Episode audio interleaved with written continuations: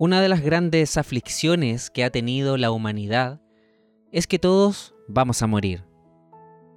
Desde los inicios de la historia humana se ha sabido que lo único seguro es la muerte.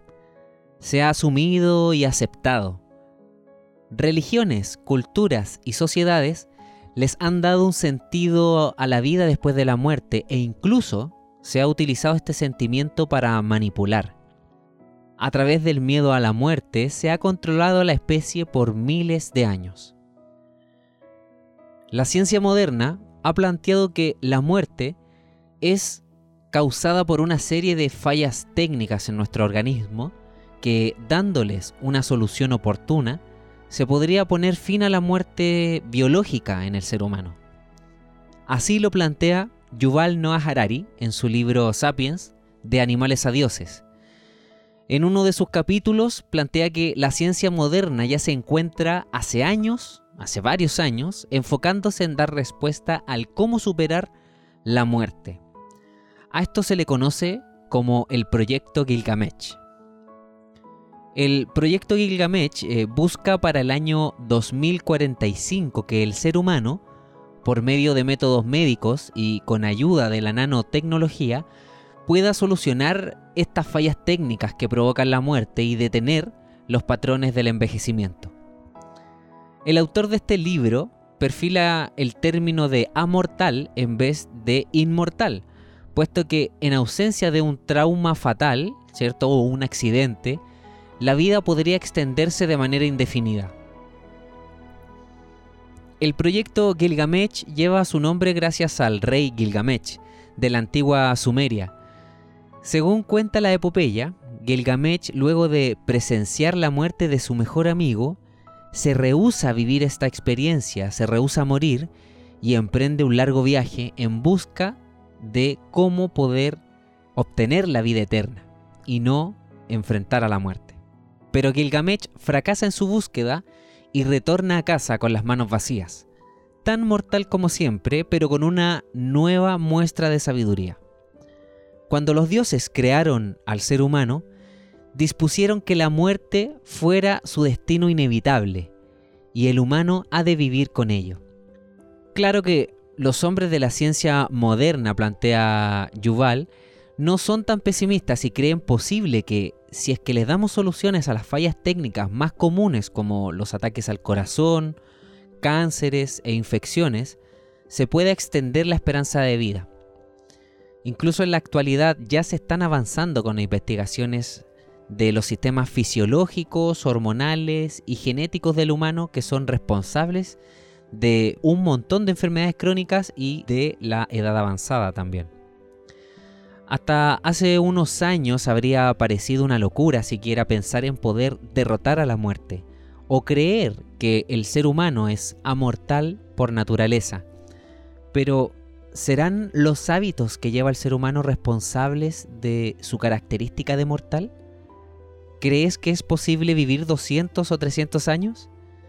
Muchos son los textos antiguos donde se habla de personajes que vivieron más de 300 años como Matusalén o su padre, Enoch, también conocido como Hermes Trismegisto. Las opiniones son divididas, sí, incluso muchos creen que la vida no tendría sentido si no tuviese un final. Algunos se preguntan, ¿para qué levantarme en la mañana si la vida no termina?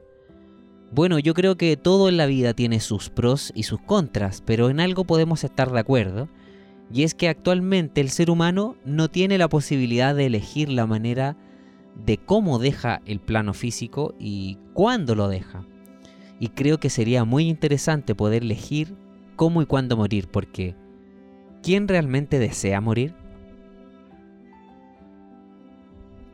Imagina lo siguiente, poder vivir 200 años, tener el tiempo suficiente para aprender, hacer, experimentar, caerte, levantarte, enamorarte, reír, llorar, casarte, separarte, viajar, trabajar, estar desempleado y todo lo que desees en esta vida. Para que cuando ya hayan pasado los años, cuando hayas podido hacer todo lo que siempre soñaste y quisiste, y sientas el alma realizada, puedas elegir el cómo y cuándo dejar este mundo, en paz y satisfecho, de manera voluntaria y no involuntaria como sucede en la actualidad. Qué lindo sería poder elegir voluntariamente el morir porque ya realicé todo lo que deseaba en este plano. Y a todo lo anterior también se suma lo que está realizando Brian Johnson, un millonario estadounidense que en los últimos años ha invertido y participado en investigaciones para el desarrollo de tratamientos médicos que revierten el envejecimiento y los ha aplicado en sí mismo. Según dicen sus médicos de, de su equipo médico, que son más de 30 profesionales, Brian actualmente con más de 40 años cuenta con un cuerpo de un joven de 18 gracias a estrictos tratamientos con vitaminas, rutinas de ejercicio, alimentación vegana y rutinas de exfoliación para la piel. Me gustaría preguntarte, ¿crees que el ser humano podría vencer a la muerte tal como la conocemos hoy? Si lo creemos, lo creamos, siempre digo eso. Y a medida que la medicina y la tecnología avanza, no solo demuestra por datos empíricos, como dicen ellos, que es posible, sino que también abre una posibilidad en el inconsciente colectivo de nuestra especie y deja una pequeña semilla que a medida que se riegue y se cuide, podrá ir creciendo y en algún momento, quién sabe, podamos ya no temer tanto a la muerte, ¿cierto? Solo abro el debate, me gusta pensar, reflexionar, filosofar y darle una vuelta a todo aquello que aprendo para poder darle un uso en mi vida y entender y aplicarlo para mi, vida cotidiana y aterrizarlo a la realidad del ser humano. Si fuéramos amortales, ¿mejoraría nuestra calidad de vida? ¿Seríamos más felices? Si actualmente, sabiendo que nuestro tiempo es limitado y desaprovechamos muchas veces el tiempo sufriendo o preocupándonos por temas triviales, ¿cambiaría en algo si aumentara nuestra esperanza de vida o si ésta fuese indefinida? Te dejo una invitación a que puedas pensar, darle una vuelta, comentar este tema con algún amigo, familiar o pareja y conversar sobre ello. Compartan opiniones, debatan. Siempre es bueno abrirse a pensar un poco más allá de lo que sabes y más allá de aquello que consideramos como aceptado por lo oficial, por lo ético, y preguntarse el porqué de lo que creo. Gracias por escucharme. Es una maravilla poder hablarte y entregarte este espacio interior de mí, para ti y para todos.